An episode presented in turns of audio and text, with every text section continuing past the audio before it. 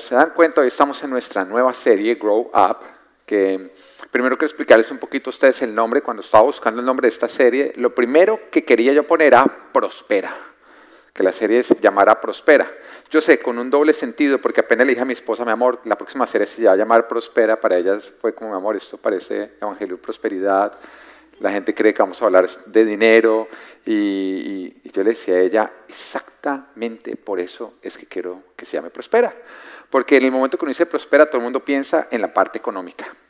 Pero realmente se le podría decir una persona que prospera cuando crece económicamente, pero también crece en ser un patán.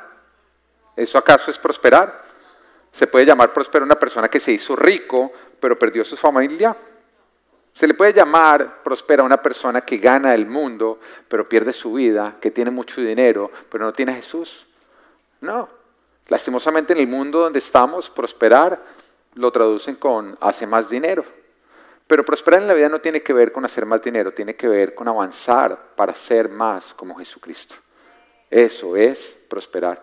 Lo cual trae como resultado prosperar en todas las áreas de nuestra vida, incluida el área económica. Así que le decía a mi esposa, mi amor, ese nombre prospera es perfecto, porque en ese momento todos van a pensar en dinero y va a poder como que llevarlos a, no, tú no prosperas cuando creces en dinero, sino como persona, ta, ta, ta, ta. El problema es que me ha tocado explicarlo todos los domingos. Y como el pastor de esta iglesia tiende a extenderse a veces con las series, imagínense todos los domingos explicando eso, y como tenemos, no tú, pero hay algunos que vienen acá como los toreros por temporadas, de mes en cuando, entonces tocaría explicarles mucho, se perderían, ¿no? Entonces dije, no, más bien vamos de una vez, grow up, dígale del lado, grow up. Crece, amén. Pero ¿por qué grow up? Porque envejecer es obligatorio, pero crecer es opcional. Ah, amén, amén, amén. Algunos quisieran que fuera al revés, ¿no? que no tocara envejecer, que siempre pudiéramos tener piel de, nalga de bebé, pero no. Envejecer es obligatorio, pero crecer es opcional. Y la, la, invitación que vamos a tener a lo largo de esta serie es a que tú crezcas, a que decidas parecerte más a Jesús, a que decidas prosperar. Así que el de lado grow up, debe ser un niño. Porque mire, quedarse como un niño, no crecer en la vida, no avanzar, también es una decisión. Y si tú no decides poner práctica todo lo que Dios te habla en su palabra, pues tú estás decidiendo no crecer como persona. Yo quiero empezarte hablando, el inicio de esta serie, escogí, o creo que el Espíritu Santo de Dios escogió, lo que podría ser el pecado más letal de todos. Algo que nosotros practicamos y sí que no, eso sí que es no crecer en ningún área, porque no nos lleva a un estancamiento, nos lleva a una destrucción. Y de hecho fue la razón de la caída de Satanás lo que lo llevó a pasar de ser ángel a ser demonio. Lo que llevó a que Satanás se cambiara de bando, que dejara de estar en el bando de Dios y ahora estuviera en contra de Dios. Y en Ezequiel capítulo 28, versículo 14 nos habla la historia, nos dice, fuiste elegido querubín protector. Acá nos habla el inicio de Satanás. Dice, fuiste elegido querubín protector porque yo así lo dispuse. O sea, Dios lo puso así como el querubín protector. Estabas en el santo monte de Dios y caminabas sobre piedras de fuego. Desde el día en que fuiste creado, tu conducta fue irreprochable. Oiga, Satanás, el de conducta irreprochable el ejemplo, pero, pero diciendo, hasta que la maldad halló cabida en ti. Oiga, Satanás no siempre fue demonio, no siempre fue malo. Y nos habla acá la palabra que servía a Dios, que estaba en la presencia de Dios, que tenía una conducta intachable, hasta que abrió su corazón a la maldad. Pero ¿qué fue exactamente lo que él hizo? ¿Cómo abrió su corazón a la maldad? ¿Qué fue lo que llevó a él a convertirse de un ángel al principal de los demonios. El versículo 17 nos dice, a causa de tu hermosura te llenaste de... ¡Wow! Y justamente de eso es lo que quiero hablar en el día de hoy. Porque si le pasó a Satanás, el querubín protector, el de conducta intachable, te podría pasar a ti. Y diga el de lado, te podría pasar a ti. Además, dígale, te podría estar pasando a ti. ¿Mm? Así que cuídate. El título de hoy es Grow Up, deja el orgullo. Grow Up, deja el orgullo. Ahora, si tú eres de los que dices, yo no tengo eso, presta mucha atención a esta prédica. Amén. Este viene el día equivocado, pero Carlos hubiera venido. Ahora, arranquemos por el inicio. ¿Qué es el orgullo? Definámoslo. La definición más común, la que tú encuentras cuando haces Google Search, es exceso de estimación, valía de una persona hacia sí misma y o hacia sus propios méritos por los que se cree superior a los demás. Pero si yo les hubiera a usted dicho que es orgullo, me hubieran dicho exactamente eso, ¿no? Me hubieran dicho eso. Y la verdad es que cuando uno mira esa definición es fácil coger y decir, no, yo sí soy más humilde, porque de hecho hay algunos que dicen, yo tengo un problema de baja autoestima, yo me creo menos que todo el mundo. O sea, yo podría estar dictando esta prédica, pastor, siéntese, yo la dicto. Amén. Ustedes saben lo que pasó una vez en una congregación en que hicieron un concurso para ver cuál es la persona más humilde de toda la iglesia. Y ganó el pastor. Entonces le entregaron una medalla. Y el día que se la puso, tocó quitársela. Bueno, voy a dejar un tiempo para que algunos entiendan el chiste. Es normal, yo sé que puedo pasar la página. Cuando Evelyn se ríe, ya todo el mundo entendió.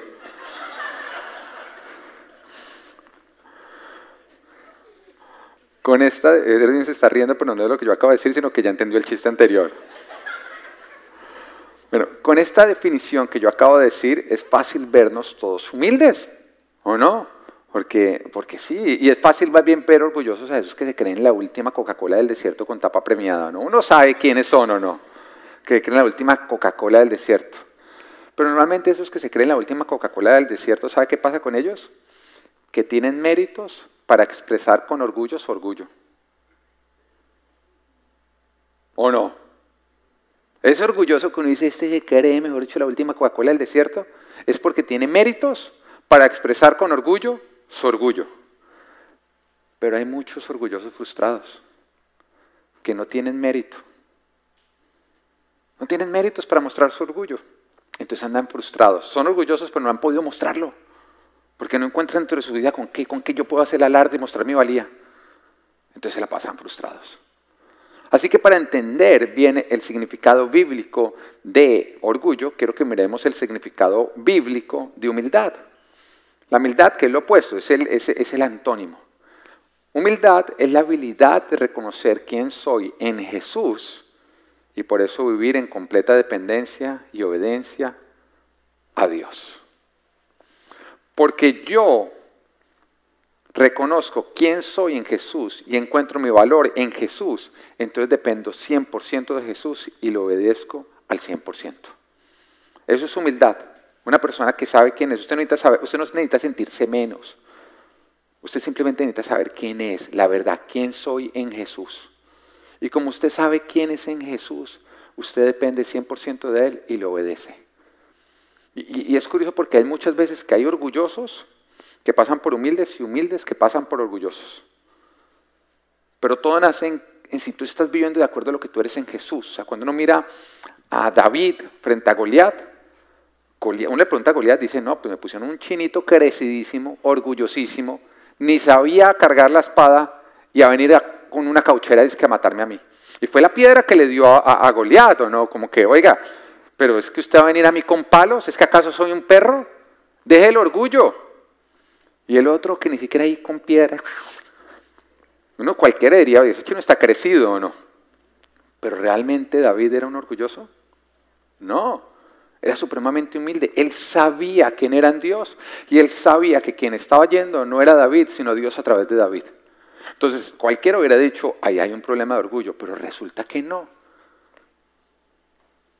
La humildad es la habilidad de reconocer quién soy en Dios y de esa manera yo, completo yo vivo en completa dependencia y obediencia a Él.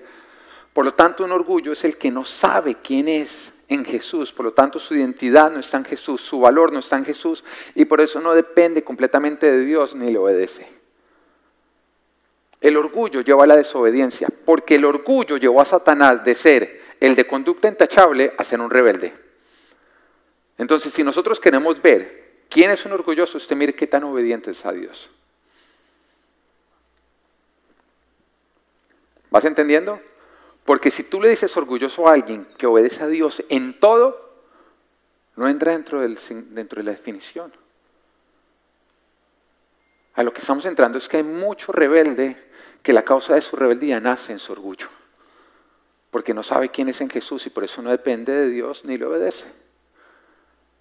El orgulloso o el orgullo nace de no encontrar el valor en Dios, sino en ti mismo, en tus propios logros o en lo que otros piensan de ti. ¿Lo entiendo? El humilde va a Dios a decir cuánto yo valgo. Ah, ok, lo que tú dices. ¿Quién soy yo? El quien tú dices. Bueno, como yo soy quien tú dices, yo dependo y te obedezco a ti. El orgulloso no. El orgulloso dice cuánto valgo y lo buscan los demás. ¿Cuánto valgo? Y lo busca en sus propios logros y sus propios méritos. ¿Cuánto valgo? Y lo busca dentro de sí mismo. Por lo tanto, no obedece a Dios, sino más bien a su necesidad de encontrar valía en los demás y en sí mismo o en sus logros. ¿Están entendiendo todo lo que les estoy diciendo? Porque es muy importante que lo comprendan. El orgullo nace de buscar el valor y la identidad y la valía, no en Dios, sino en ti, en tus logros o en otros lo que provoca que tú no dependas de Dios, sino de ti, de tus propios logros o de lo que otros están pensando, diciendo acerca de ti. Lo cual te lleva a no obedecer a Dios, porque tú no quieres obedecer a Dios, tú quieres obedecer tu necesidad de encontrar valía. Por eso un orgulloso frustrado normalmente tiene baja autoestima. Porque aunque busca buscar el valor en él, en sus logros o en otros, al no encontrarlo, pues entonces ¿qué tiene? Una baja autoestima. Una persona humilde no sufre de baja autoestima. Porque no importa lo que otros estén diciendo, no importa lo que sus logros digan, no importa lo que él, Dios dice que él vale y él encuentra sus valores en Dios. Un orgulloso frustrado es el que uno menos imagina, porque no es súper humilde. De hecho, no, no, yo sé que yo soy una cucaracha. Los ve uno y dice, ay, qué ejemplo de, imagínense, él se da pues, cree que es cucaracha tan humilde. Un orgulloso frustrado. ¿Lo vas entendiendo? Como muchas veces el orgullo se disfraza de humildad y la humildad se disfraza de orgullo. Mientras que hay orgullosos exitosos. Ese es el que se cree la última Coca-Cola del desierto. Porque como tiene logros y como los demás lo aplauden, entonces se cree más valioso que los demás. Lo que nos lleva al segundo punto. ¿Ya, entienden qué es el orgullo o no? ¿Sí? ¿Hay alguien que no entiende? Levante la mano. Oiga la prédica otra vez cuando la saquen. Bueno, ¿cómo sé si soy orgulloso? ¿Está bueno o no? Ya sabemos qué es. Ahora vamos a ver cómo hacer. Porque como les decía a ustedes, es difícil porque el orgullo se disfraza de humildad y la humildad se disfraza de orgullo. Pero lo va a hacer poner sencillo. Cuando obedecer a Dios Tú sabes que es un orgulloso cuando, cuando te enfrentas a algo en lo que obedecer a Dios te requiere humillarte delante de los demás y tú decides desobedecerlo. ¿Va? Dios me dice que yo debo hacer algo, pero obedecerlo significa humillarme en frente de todos. Entonces yo estoy entre obedecer a Dios, humillarme, obedecer a Dios, humillarme. Yo no le voy a obedecer. Para ti es más importante darte valía delante de otros que obedecer a Dios. Y hay muchas oportunidades en que para obedecer a Dios nos requiere a nosotros humillarnos en frente de las demás personas. Pero para el orgulloso es más importante darse valor que obedecer a Dios. Y por eso el ejemplo que nosotros encontramos de humildad en la Biblia, ¿quién es? Jesucristo. Él no vino a defender su honor, Él no vino a encontrar valor en las personas, Él no vino a exigir valía en otros. Su identidad, su valor no la encontraba en las demás personas sino en el Padre. Él no vino a ser servido, no, él vino a servir, porque para él lo, importante no era sentirse importante de las demás personas, él, a él no le importaba lavar pies, porque después de lavar pies eso no lo hacía sentirse a él menos importante, porque su valor no lo encontraba en lo que él hacía, lo que otros pensaban, sino en lo que Dios decía. Pero hay algunos que cuando los ponen a hacer ciertas funciones que les toca rebajarse, uy, eso les afecta a su autoestima terriblemente. ¿Ah? Que me pongan a hacer esto a mí. Porque su valor no lo encuentran en lo que Dios dice, sino en lo que están haciendo, en las funciones.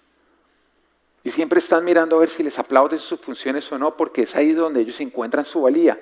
Tú eres un orgulloso cuando tú estás buscando tu valía como persona, no en Dios, sino en lo que otros dicen, piensan de ti, en tus logros o en lo que tú piensas de ti. La humildad nace de depender de Dios para nosotros encontrar nuestra identidad y nuestra valía. Nos damos cuenta que Jesús a él no le importaba. Él se humillaba porque obedecer al Padre era lo más importante.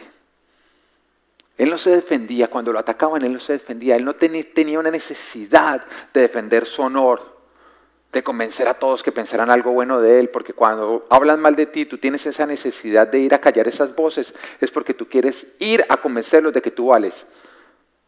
Para lograrlo, tú convencerte de que tú vales. Porque si otros no piensan que tú vales, tú crees que tú no vales. Y eso es orgullo. Jesús ni siquiera se defendía de quienes lo atacaban con mentiras. No, porque lo que ellos hicieran a él no les robaba valor. Lo que él valía estaba en el Padre y nadie se lo podía quitar. Mira, el orgullo se manifiesta cuando para obedecer a Dios te requiere humillarte y tú decides desobedecerlo. Y por eso, cuando alguien está ofendido y le piden perdón y se niega a perdonar, uno como le dice es un orgulloso. ¿Tú lo has dicho o no? ¿Ah? Que tú le fallas a alguien y tú, mira, perdóname. No, no te va a perdonar. Esa persona está orando como con orgullo. En la casa, cuando tu cónyuge se porta mal y tú decides no hablarle por tres días, ¿qué te lleva a ti a no hablarle por tres días? El orgullo, porque Dios que dice, no dejes que se ponga el sol antes de perdonarte. Entonces tú dices, Jesús me está diciendo que tengo que perdonarme ya. Yo no me voy a humillar delante de esa bruja. ¿Ah? ¿Qué tal? Me va a poder debajear. Tú tienes, te enfrentas a humillar, o sea, a obedecer a Dios humillándote, a, ir donde la bruja, venga, perdonémonos. Perdón, princesa. Tengo que ver más historias de niños, es que se me olvidó cuál era la buena. Bueno. Sí, exactamente. Entonces usted, bueno, entonces Dios le dice, bueno, ¿vas a seguir tu orgullo o vas a ir a calmar la pantera?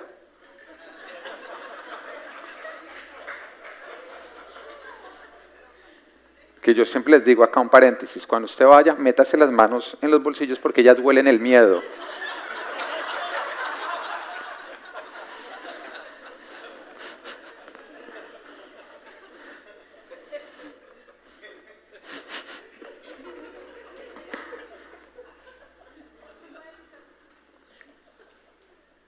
Se le dice orgulloso al que no quiere perdonar porque cuando le ofendieron, lo humillaron. Usted se ofende porque se sintió humillado, es así de sencillo. Si usted no lo logran humillar, usted no se logra ofender. Lo ofendieron porque usted sintió que le robaron valor y usted está exigiendo que se lo devuelvan. Y perdonar, o sea, obedecer a Dios, es dejarse humillar, es no defender su honor, es dejarse robar. Y a pesar de que Dios dice perdona, Tú te niegas a hacerlo porque, porque eres un orgulloso. Tú no sigues a Dios, sino sigues tu orgullo. Para ti es más importante que te den tu valor a obedecer a Dios. ¿Te das cuenta que el orgulloso no es el que se cree la última Coca-Cola del desierto? Y que el orgullo está más cerca de lo que creíamos. Sobre todo el orgullo en los orgullosos frustrados, que como no tienen méritos para mostrar su orgullo, andan es ofendidos un, orgulloso frustrado anda ofendido porque cada vez que los demás no le dan el valor que él cree que le tienen que dar, y como lo andan buscando siempre los hombres, pues siente que se lo quitan. Él siempre sale a buscar, denme el valor que yo merezco, denme el valor que yo merezco. Llega a un lugar y no siente que se lo dieron, entonces se ofenden. Entonces son los que salen de la iglesia ofendidos. Es que no me saludaron como me haber saludado. No piensan en que está distraído, está sirviendo, no se dio cuenta, es un ser humano, sino es que salen, se sintieron ofendidos. No me dieron la importancia cuando llegué a la iglesia, no me sentaron en el primer puesto a pesar de que es la primera vez que vengo. ¿Ah? Porque llegan es a buscar que les den esa valía porque la andan buscando en los hombres y cada vez que no se las dan se ofenden. Una persona que se ofende fácil, se ofende fácil porque es un orgulloso porque constantemente está buscando una valía en las demás personas y cada vez que siente que no se la dan, se ofende. Es una manera de quedarse reclamando Un valor que que exige y cree que merece, pero que otros ni siquiera se están dando cuenta que no se, lo que no se lo están dando. Diga, ouch. Pero miremos un escenario, mira, vamos a ver el test del orgullo, amén. Trate de ser humilde para calificarte. Una sugerencia, bueno. Entonces, test. Bueno, usted se va a calificar de 1 a 10, usted va a decir sí o no. ¿Eres de los que te ofendes fácilmente? ¿Eres casa ofensas? Porque usted sabe que el sabio, que es el que encuentra su identidad en Dios, nos dice la palabra de Dios que esquiva la ofensa. Eso no es para mí. Matrix. En cambio, el orgulloso es caza ofensas. Eso las busca. ¿Dónde me van a ofender? ¿Dónde van a... Es un el iquite de las ofensas, ¿no? Atrapar todas, no se le escapa una. ¿Ah? Anda ofendido. Entonces, ¿eres de los que te ofendes fácil? Porque el orgulloso se ofende fácil y anda ofendido porque busca su valor en las personas y cada vez que no se lo dan, entonces se ofende. Anda buscando ser exaltado y por eso siempre termina humillado. Porque la palabra nos dice en Mateo 23, 12, porque el que a sí mismo se enaltece será humillado. Y el que humilla será enaltecido. Es así de sencillo. Si usted anda buscando exaltación, siempre va a encontrar humillación. ¿Mm? Pero si usted anda buscando humillación, usted va a encontrar exaltaciones. El orgulloso anda buscando exaltaciones. Y por eso encuentra una ofensa donde no encuentra exaltación y vive ofendido. Siempre que se acerca a alguien, está buscando una exaltación. Si no la encuentra, sale ofendido de ese lugar. Amén. Califíquese. ¿Qué tan fácil se ofende usted? Si necesita ayuda de su esposa, pídale que ella le colabora con todo gusto.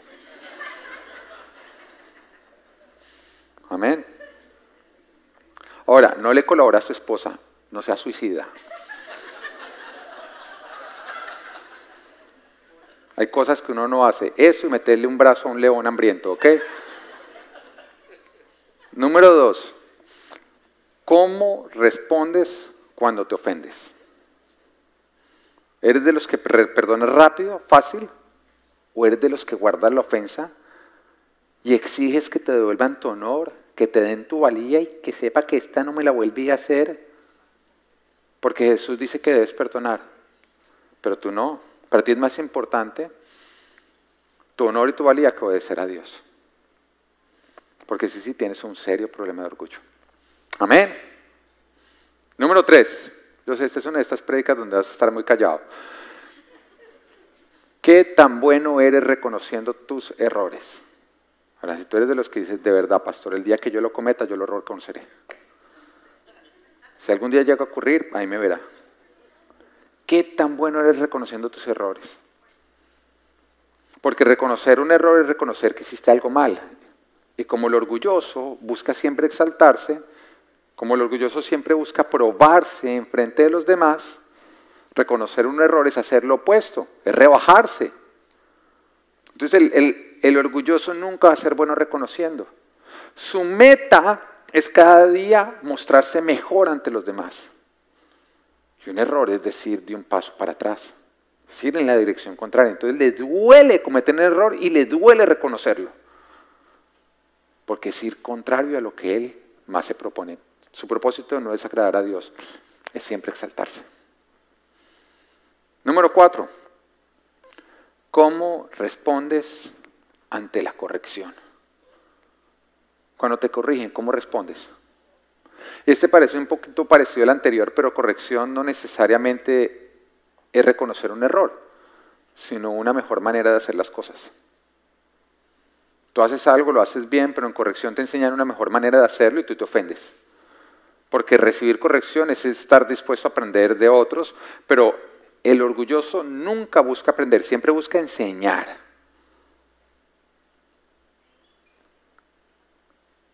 Recibir corrección es aceptar que alguien puede ser mejor que tú en algo y te requiere a ti humillarte para aprender. A mí lo que nos dice Proverbios 9, versículo 8 9 dice, no reprendas al insolente, no sea que acabe por odiarte. Reprenda al sabio y te amará. Instruye al sabio y será más sabio. Enseña al justo y aumentará su saber. ¿Mm? Requiere humildad. El orgulloso no quiere aprender, siempre quiere enseñar. Porque su propósito es mostrar superioridad, nunca inferioridad. Entonces el, orgulloso lo que no sabe se lo inventa. ¿Qué pasa que tú llegas a esa persona que tú le preguntas si siempre tiene la respuesta? Y muchas veces te manda para el lado equivocado, pero él la tenía que tener. Porque decirte no, no, no sé. Es como rebajarse. Punto número 5. ¿Cómo respondes ante el consejo? ¿Cómo respondes? ¿Te, molesta que te den un consejo? ¿Te ofendes cuando el consejo viene de alguien a quien tú le deberías estar dando el consejo? Proverbios 19:20 dice, escucha el consejo y acepta la corrección y llegarás a ser sabio. Pero el orgulloso no recibe un consejo, porque el orgulloso siempre anda en competencia con las demás personas, por quién es el mejor. Para el orgulloso, el consejo es ofensivo, es igual a una ofensa. Porque quien lo está aconsejando no está reconociendo que él debería saber más y que él es mejor. Entonces le ofende que alguien le dé un consejo, porque es recibir un consejo recibir una humillación para él. Es que su mamá me tiene cansada con esas consejeras, como si uno no supiera cómo criar los hijos. Por eso dijeron ay. Amén. Número 6. ¿Cómo reaccionas ante el rechazo? ¿Cómo reaccionas ante el rechazo? Porque el orgullo también se manifiesta con baja autoestima. Porque nos lleva a estar buscando la aprobación en las personas. Y la única manera en que nosotros recibimos un rechazo nos daña es cuando viene de alguien en que nosotros buscamos aprobación y aceptación. Si a ti te rechaza alguien que tú no estás buscando su aprobación y tu aceptación, tú ni te das cuenta. O sea que el rechazo nace de tu necesidad de, aceptar, de recibir aprobación aceptación por parte de alguien. O sea, tú eres de los que pones un post y desde que lo pones, a ti te empieza a picar el celular en el bolsillo de cuántos likes tengo. ¿Mm? Y lo miras y dos likes y esta gente. ¿No vieron lo chévere que era mi post. Y mira la de al lado, tiene 500 posts y una pendejada ahí. Piedra, no, ¿qué tal esta gente sí que dice likes a bobadas? Pero tú pones tu post, es para ver cuánta gente, o sea, tú en el momento que monte la foto, ta,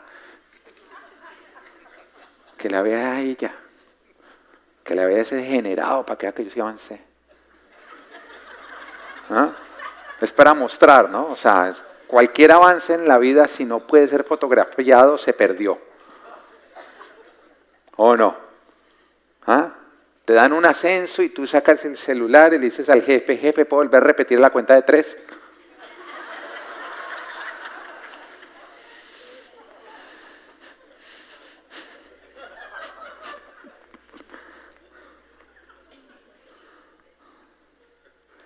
Necesitas que las personas te acepten y te aprueben. Porque Jesús fue rechazado. Pero eso no afectó su autoestima. Porque él no, buscaba la aprobación y la aceptación de los hombres, él la encontraba en el Padre. ¿Lo vas entendiendo? Número siete. ¿Cómo recibe los cumplidos o en su defecto la ausencia de cumplidos? Tú haces algo y te aplauden o tú lo haces y no te aplauden. ¿Eres buscador de aplausos y te sientes fracasado cuando no los consigues? Mire, yo, es algo que yo, le, digo a la gente que va a predicar, porque yo creo que uno de los mayores miedos que puede enfrentar una persona es hablar en público. Entonces a uno, yo recuerdo cuando me invitaban a predicar en un lugar, yo no, mejor dicho, no dormía en tres días y en esos tres días no salía al baño. No, los nervios. Y entonces uno mal geniado, me hablaban y mal geniado y unos nervios. ¿Ustedes quieren saber cuándo se me quitan los nervios? Para que lo apliques. Cuando yo entendí que el éxito de entregar una predica no estaba en cómo yo lo hacía de bien, sino en si las personas lo entendían. Porque antes, cuando yo predicaba buscando muy bien, me equivocaba con una palabra y yo ya me destruía. Pero un momento en el que el Señor dijo, no es que la gente salga diciendo, wow, qué predicador, es que yo, o sea, el Señor salga diciendo, oye, fuiste fiel en dar completamente el mensaje. Y en ese momento a mí me dejó importar si a las personas les parecía que yo era un buen predicador o no. Lo único que me empezó a importar era venir a traer el mensaje de Dios, asegurarme que yo lo estaba dando bien. Que yo estaba diciendo todo, que no me estaba quedando con nada. Y se me quitaron los nervios y creo que crecí como predicador. Porque cuando buscamos la calificación de lo que estamos haciendo en los aplausos de los hombres o en la ausencia de los aplausos nos sentimos descalificados, estamos perdiendo completamente el blanco, porque hay cosas que Dios aplaude y el hombre critica. ¿Lo entiendes? La pregunta es, ¿dónde encuentras tu, aprobación? ¿A quién buscas agradar con lo que tú haces? Mira lo que dice Gálatas 1.10. El apóstol Pablo está diciendo, ¿qué busco en esto? ¿Ganarme la aprobación humana o de Dios? ¿Piensan que procuro agradar a los demás? Si yo buscara agradar a otros, no sería siervo de Cristo. O sea, él entendía que el camino de que los hombres la anduvieran aplaudiendo era el camino de dejar de servir a Dios. Y que servir a Dios era en muchos casos encontrarse con críticas. Porque el orgullo te lleva a abandonar tu llamada y te pone a seguir hombres, seres humanos. Número 8. ¿Cómo manejas el éxito? ¿Y para qué lo buscas? ¿Para qué es importante a ti ser exitoso? ¿Ves en un ascenso no una nueva responsabilidad, sino el valor que, te va a dar ese ascenso? O sea, en el momento que te da un ascenso, tú lo único que piensas es, espérese a que sepan. Espérese a que lo cuente a todo el mundo. Y en ese momento te viene a la cabeza esa persona con la que constantemente andas compitiendo. Porque es que el orgullo nos lleva a buscar el valor en algo diferente a Dios. Desde que yo conocí al Señor, mi sueño era ser pastor. Y la verdad es que inmediatamente empecé a ver un reconocimiento de las personas por el llamado mío y de mi esposa. Pero a pesar de eso podía ver que nada que llegaba a mi ordenación como pastor. No era ordenado. Y aún ocurría que otros eran ordenados y yo no, y venían personas que no eran autoridades y me decían, oiga, usted ya lo debían ordenado, ya eso era para que usted lo ordenen. Siempre me decían personas que no eran autoridades, por una sencilla razón, porque a las autoridades es a las que Dios les muestra. Pero las no autoridades son las que el diablo usa para hacerte creer que la autoridad de Dios no está reconociendo lo que Dios ya a leguas está mostrando que tú ya estás listo para. Entonces en esa época yo esas ganas de ser pastor, y yo veía que nada que me ordenaban y había impaciencia en mí, y venían personas y me decían, hmm, ya es hora que usted lo ordenen, yo creo que ahí hay envidia detrás. No, no autoridades, eran personas del pueblo que me lo venían a decir, que no eran herramientas de Dios, déjame decírtelo. Pero hoy le doy gracias a Dios que en esa época no me ordenaron porque pude ver más adelante que yo no quería ser pastor en ese entonces, por lo que la función significaba, aunque sí la amaba y la amo. Pero en esa época mi mayor deseo no era adquirir la función, tener el rebaño, recibir la responsabilidad de parte de Dios, sino que en el fondo había un mayor deseo por el valor que creía que me daría el llegar a ser pastor. Porque era una manera como decirle a los demás, soy pastor. Soy pastor. Y en esa época el que ordenaban pastor, le separaban un puesto en la iglesia con su nombre. Ay, yo sí que quería ese, ese parqueadero. Y todos los demás, aún los demás líderes, tenían que empezar a decir pastor. Porque si no le estaban robando un honor que le había sido dado. Ay, que todos esos muérganos me tuvieran que decir pastor porque había competencia. Y le cuesta uno trabajo reconocerlo.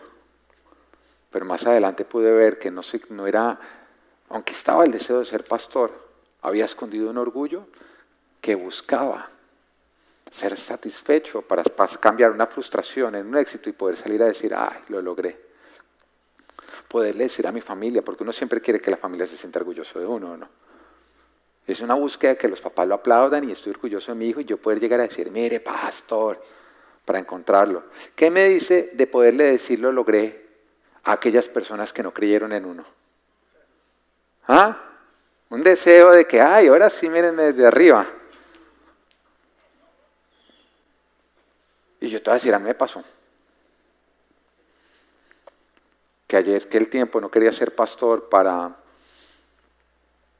por lo que ser pastor demandaba, sino para llenar mi baja autoestima, resultado de un orgullo frustrado. Ahora yo te pregunto, ¿cómo manejas el éxito? ¿Para qué lo buscas? ¿Lo buscas para probarte ante otros? ¿Para llenarte de frustración? para encontrar un valor que en este momento crees que no tienes o que no te están dando? ¿Te hace sentir humillado el no encontrar el éxito? ¿El no encontrar el ascenso? ¿El no encontrar un reconocimiento ministerial? ¿Te hace sentirte menos? ¿Estás compitiendo con los de al lado? Porque la competencia con los del lado es una evidencia de que tú estás orgulloso. porque el orgulloso quiere sentirse más que los demás. Sus logros es una manera de poder decir soy más. ¿Cómo manejas el éxito y para qué lo buscas? Y nueve, este es el último punto del test, ¿cómo estás respondiendo a esta prédica? ¿Te está ofendiendo? ¿Te está sacando la ¿Quieres hacer un muñeco vudú del pastor y empezar a clavar?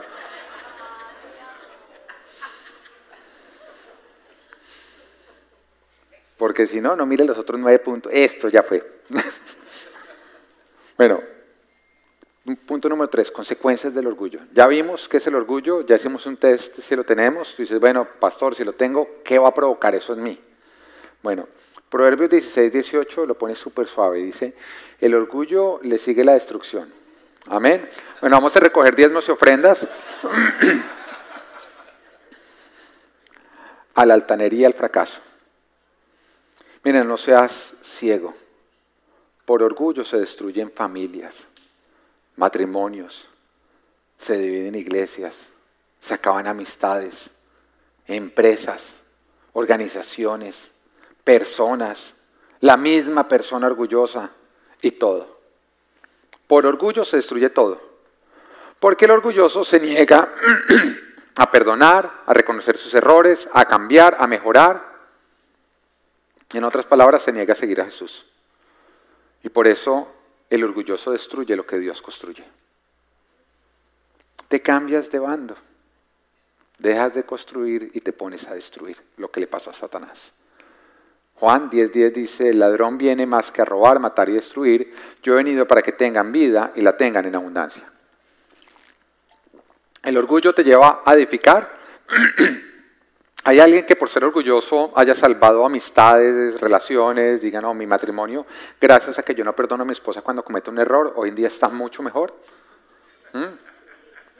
Le dejé de hablar a mi amigo, ya va un mes, no me acuerdo ni por qué peleamos, pero esto va a ser bueno para nuestra relación. ¿Mm? Mi jefe me hizo una corrección y yo por orgullo ni lo volví a mirar, pero eso me va a ayudar a mí a ascender en la empresa. ¿Hay alguien que con orgullo esté construyendo? Yo reprendo esto en el nombre de Jesús. No se preocupe, no es COVID, ya lo tuve. El orgulloso es un instrumento del diablo para robar, matar y destruir todo lo que Jesús vino a dar vida en abundancia.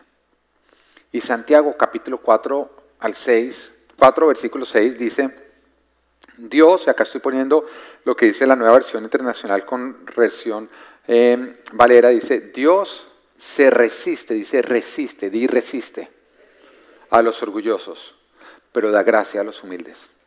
Ahora, ¿tú quieres saber qué, qué significa esta palabra resiste? se encuentra en otra parte, en otro versículo. De hecho, en el siguiente versículo dice, así que sométanse a Dios, ustedes sométanse a Dios, resistan al diablo y él huirá de ustedes. ¿Qué está diciendo esto? Está diciendo que Dios trata al orgulloso igual que nosotros debemos tratar a Satanás. ¿Duro o no? Porque nos dice, Dios se resiste, o sea, Dios resiste a los orgullosos y nos dicen a nosotros si ustedes resistan a Satanás. Y él huirá. La misma palabra. Dios espera que nosotros tratemos a Satanás como él trata al que anda con orgullo. La pregunta es ¿por qué? ¿Cuál fue el pecado por el cual cayó Satanás? ¿Qué llevó a Satanás a pasar de ser ángel, de hecho el ángel protector, al demonio destructor? No importa lo espiritual que tú seas, el orgullo te hace cambiarte de bando. Y hoy pudiste estar edificando una iglesia, pero por orgullo mañana puedes estar destruyendo la que es lo que Satanás quiere. Hoy puedes estar construyendo una familia, pero mañana la vas a estar destruyendo por orgullo, que es lo que Satanás quiere. Ayer pudiste estar edificando una amistad, pero hoy por orgullo estar destruyéndola. Si te das cuenta que el orgullo te hace cambiarte de bando, te lleva a construir lo que Dios quiere, a destruir ¿Qué es lo que Satanás quiere?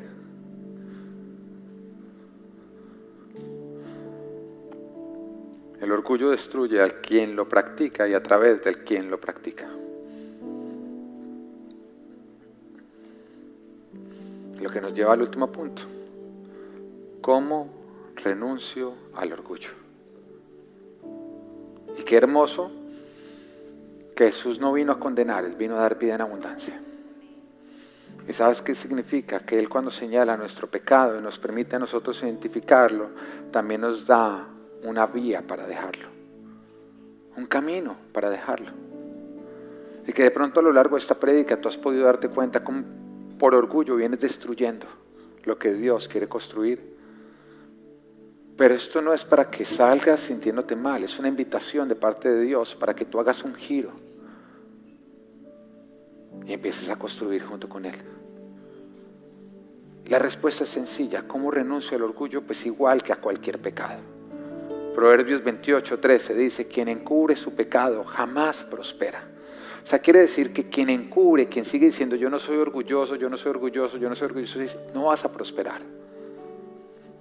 Y continúa diciendo, quien lo confiesa, ah, el inicio del fin de todo pecado, la confesión, y lo deja, haya perdón.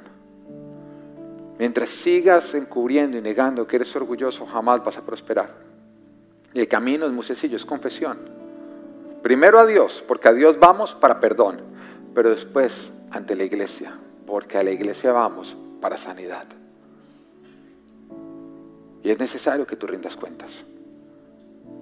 Y no, la confesión no es completa cuando tú le dices a Dios, ay, es un orgulloso. No, se termina de completar cuando tú vas al cuerpo y rindes cuentas y buscas de pronto al pastor o a ese líder, esa persona que espiritualmente Dios usa como un líder delante tuyo y tú dices, mira, quiero confesarte un pecado.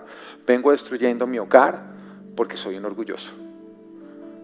¿Soy un orgulloso frustrado o soy un orgulloso exitoso? Cualquiera de los dos. Y le dices a esa persona, quiero rendirte cuentas. Ahora, ¿qué es lo que tienes que confesar? Pues completo. Mira, tengo que completar, que, confesar que vengo buscando el valor en mí, en mis logros, en lo que las personas piensen de mí y no en Dios. Que he buscado exaltación más que la obediencia a Dios, que nos exige humillarnos constantemente. Porque el Señor te da una bofetada, tienes que poner la otra. Dígame que no hay nada más humillante que eso, ¿no? O sea, me habló mal mi esposa y en vez de responderle, me toca responderle con cariño. ¿Requiere humillarse o no? Fuera de que ese amigo tuvo la culpa, ahora me toca a mí irlo a buscar para perdonarnos. Ay, humillarse o no. Pero es lo que Dios te dice que tienes que hacer. Porque nos dice que si traes tu ofrenda al templo y te das cuenta que tu hermano tiene algo contra ti, déjalo a un lado, pero ve y arregla las cosas con tu hermano. Oiga, es que andar recibiendo correcciones de mi, de mi jefe cuando yo sé más que él. Entonces me toca hacerlo. Solamente si no quieres seguir siguiendo tu orgullo. Si decides optar por la humildad, que es obedecer y depender de Dios. Vas a confesar ante esa persona, vengo buscando mi identidad, mi valía, en mí, en mis logros, en lo que las personas dicen, no en Dios. Y he buscado la exaltación que me lleva a desobedecer a Dios cuando me exige humillarme. Y deja tu pecado. Deja de huirle a la humillación para buscar la exaltación. Y empieza a buscar agradar a Dios, aún en la humillación y muy seguido en la humillación. De hecho, aprende a encontrar en la humillación, en cada vez que tú tienes una oportunidad de ser humillado, encuentra esa oportunidad de agradar a Dios, de aceptarla, de vivirla, de no resistirla. Porque Él ha dicho que quien se humilla será exaltado. Entonces que cada vez que te vengan a humillar, en ese momento tú mires a Dios y digas, no voy a defender mi honor, no voy a defender mi valía, no voy a defender nada, no, no voy a robar, Dios, que me humillen, que me humillen. Y pon la mirada en Él, no el ofensor, dile, sabes que yo sé que tú vas a convertir todo eso en una exaltación. No hables con los que te ofendan, hable con el que te defiende. Si ellos te quieren robar, que sea Dios quien te devuelva que si te quieren humillar y quieren trapear contigo, que lo hagan. Encuentra más valor en lavar pies que en que te los laven.